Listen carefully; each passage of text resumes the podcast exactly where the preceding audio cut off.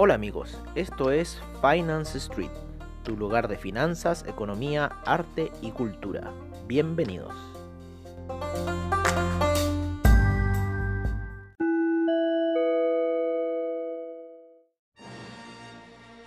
En nuestro sábado de reportajes de Finance Street, trataremos hoy el tema de las burbujas.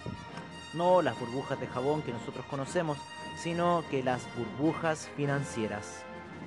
¿Dónde realmente comenzaron estas y en qué tiempo? Para poder contextualizar la realidad que vivimos hoy. Sin duda que las burbujas financieras ha sido un tema recurrente para la mayoría de los economistas de la actualidad, ya que éstas se han generado en base a la especulación. Es por eso que hoy día les contaremos la historia de la primera burbuja financiera, la cual fue en Holanda producto de los tulipanes, a la cual se le denominó la tulipomanía.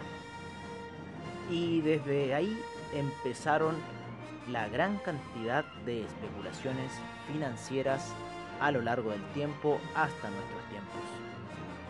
Por eso los invitamos a escuchar el capítulo de hoy.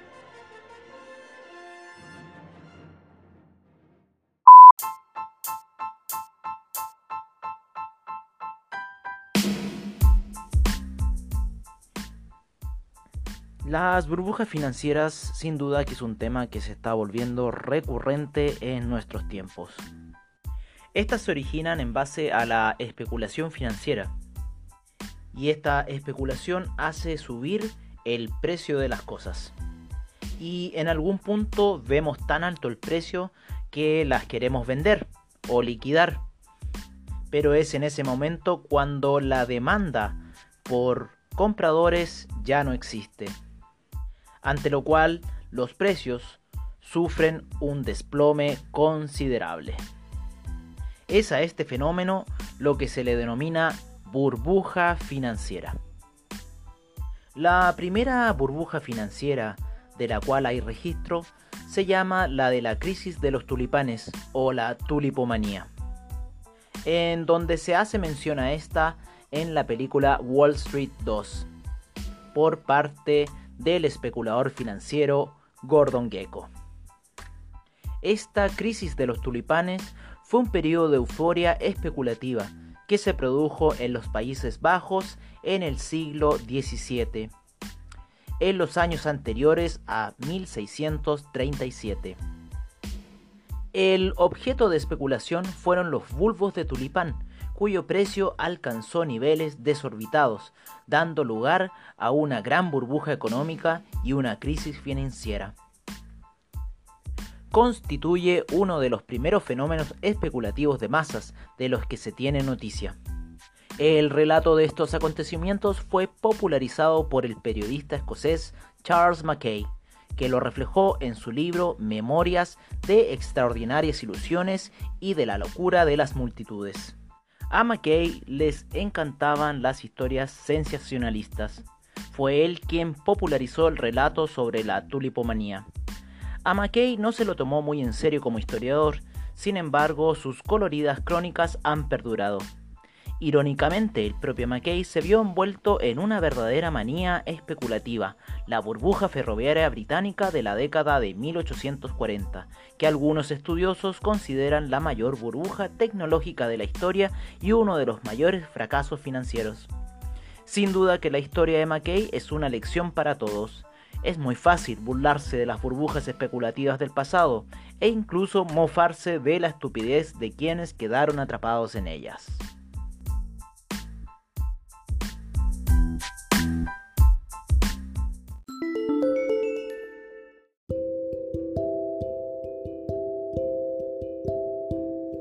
El tulipán es una flor procedente de la actual Turquía, entonces Imperio Otomano, donde tenía connotaciones sagradas y adornaba los trajes de los sultanes.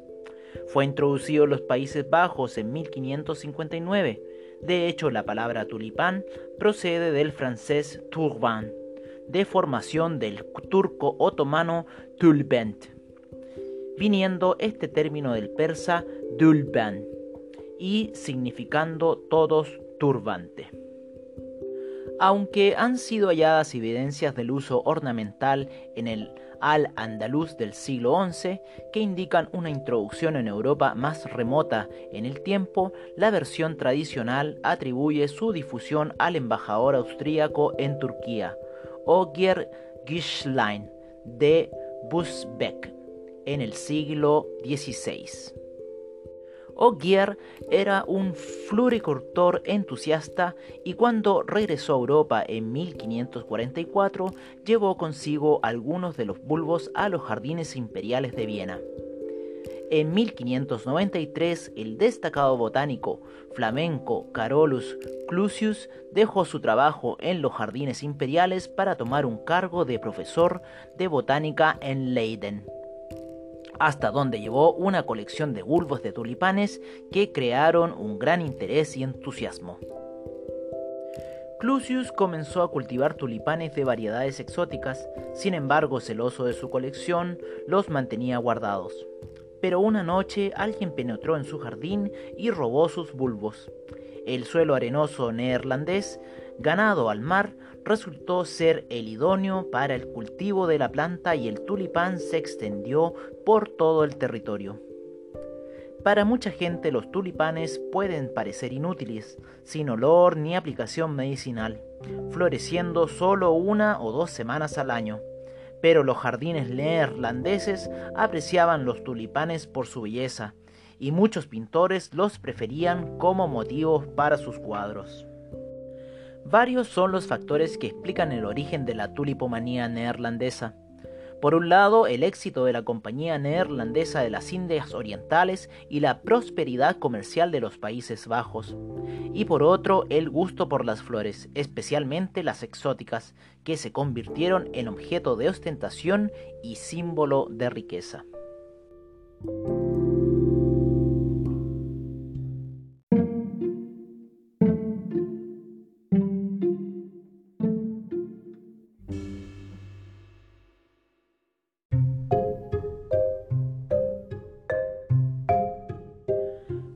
Razones que en aquel tiempo se desconocían, los tulipanes cultivados en los Países Bajos sufrían variaciones en su apariencia, naciendo así los tulipanes multicolores irrepetibles, lo que aumentaba su exotismo y por tanto su precio. Hoy se sabe que la causa de ese fenómeno era un parásito de la flor, el pulgón, que transmite un virus a la planta conocido como Tulip Breaking Potivirus. A pesar de que se intentó controlar el proceso por el cual los tulipanes monocromos se convertían en multicolores, los horticultores neerlandeses no fueron capaces, de manera que lo aleatorio del exotismo contribuyó a elevar progresivamente el precio de cada bulbo. Las variedades más raras eran bautizadas con nombres de personajes ilustres y almirantes de prestigio. En la década de 1620 el precio del tulipán comenzó a crecer a gran velocidad.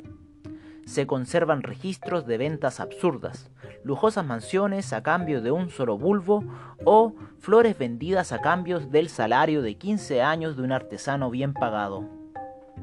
En 1623 un solo bulbo podía llegar a valer mil florines neerlandeses, una persona normal en los Países Bajos tenía unos ingresos medios anuales de 150 florines.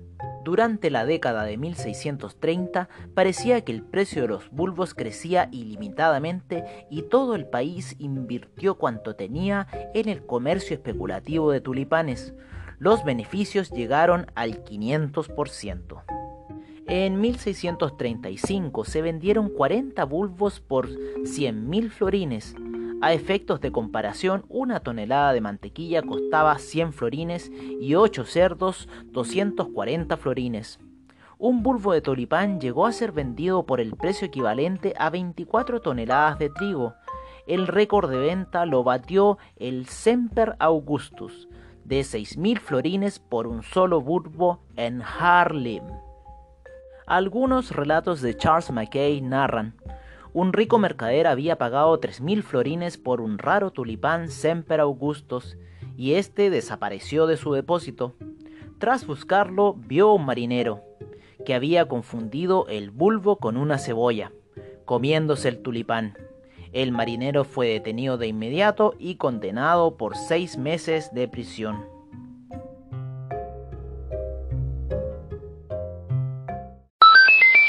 En 1636 se declaró una epidemia de peste bubónica que diezmó a la población neerlandesa.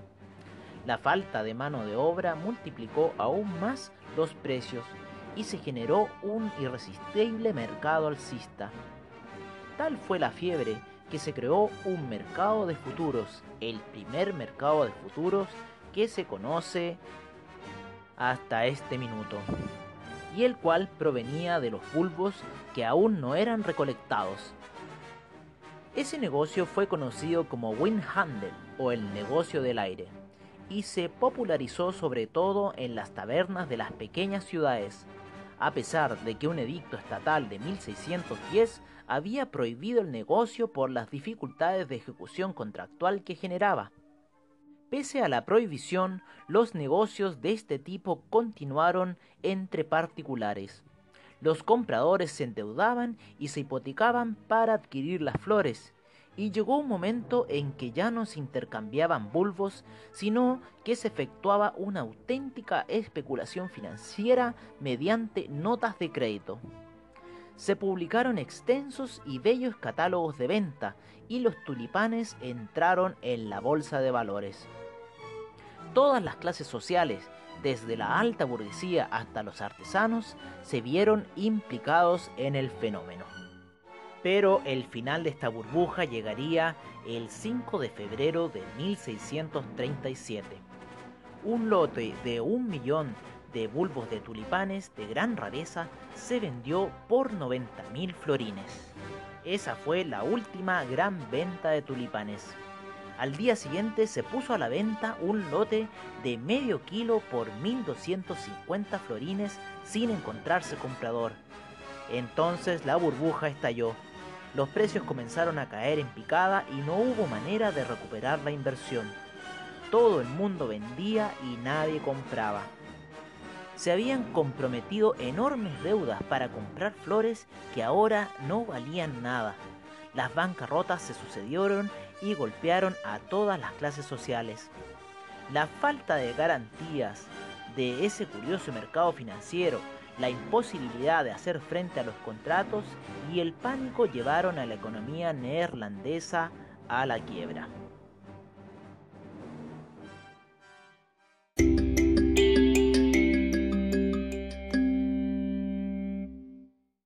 Sin duda que la crisis de los tulipanes fue en base a una burbuja financiera.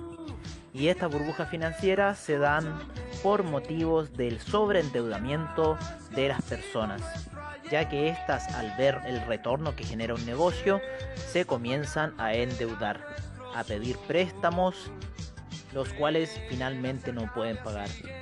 Es así como al siglo siguiente, en el siglo XVIII en Inglaterra, se dio la burbuja de los mares del sur, producto de la compañía del mismo nombre, la cual se dedicó a vender maravillas sobre esta nueva ruta comercial que era venir a América, lo cual no fue así. Una segunda gran burbuja fue en el año 1929 con la Gran Depresión, en la cual miles de personas se vieron endeudadas al comprar títulos financieros. Y las burbujas más recientes se han dado con las .com a principios del 2000 y luego la crisis subprime en el año 2008 una gran anécdota sobre la especulación nos las da el padre del expresidente de los Estados Unidos, JFK, quien charlaba de forma amigable con Pat, un humilde limpiabotas de Wall Street. Mientras este sacaba brillo sus zapatos, se permitió el lujo de darle el siguiente consejo al magnate. Compre petróleo y ferrocarriles, sus acciones se van a poner por las nubes. Lo sé de buena tinta. Tan turbado quedó el patriarca del plan Kennedy que le confesó lo siguiente a su mujer nada más al llegar a su casa. Tenemos que desprendernos de inmediato de todas nuestras acciones. Su mujer Rose, sorprendida, le preguntó el por qué. Y este le respondió, una bolsa en la que un limpiabotas puede invertir y predecir no es un mercado fiable. Su corazonada salvó su fortuna.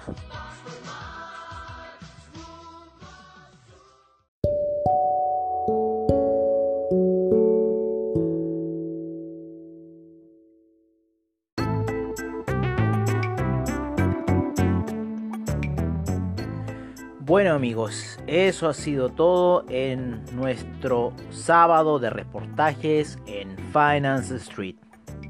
Les agradecemos desde ya la paciencia que han tenido al escuchar nuestro reportaje, como además por su sintonía. Recuerden que todos nuestros capítulos de Finance Street lo pueden ubicar en nuestra página web finance-street.webnode.cl. Los esperamos para el siguiente sábado en nuestros reportajes de Finance Street. Hasta pronto.